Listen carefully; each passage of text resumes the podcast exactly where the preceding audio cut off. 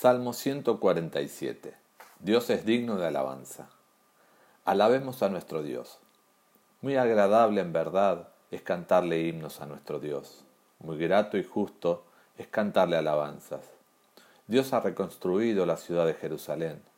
Dios hizo volver a los israelitas que los babilonios se llevaron prisioneros.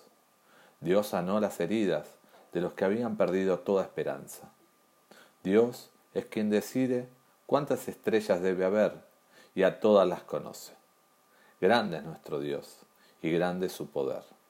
Su entendimiento no tiene fin. Dios levanta a los humildes, pero humilla a los malvados. Cantemos al son del arpa, himnos de gratitud a nuestro Dios. Dios cubre de nubes el cielo, Dios hace llover sobre la tierra. Dios hace que la hierba crezca sobre los cerros. Dios alimenta a los animales salvajes y a los polluelos de los cuervos cuando le piden de comer. Para Dios, lo que cuenta no es la fuerza del caballo ni la fuerza del hombre. Para Él, lo que cuenta es que la gente lo obedezca y confíe en su amor. Jerusalén, alaba a tu Dios. Dios es quien refuerza los cerrojos de tus portones. Dios es quien bendice a todos tus habitantes. Dios te hace vivir en paz y te da comida en abundancia. Dios da órdenes a la tierra y sus órdenes se cumplen enseguida.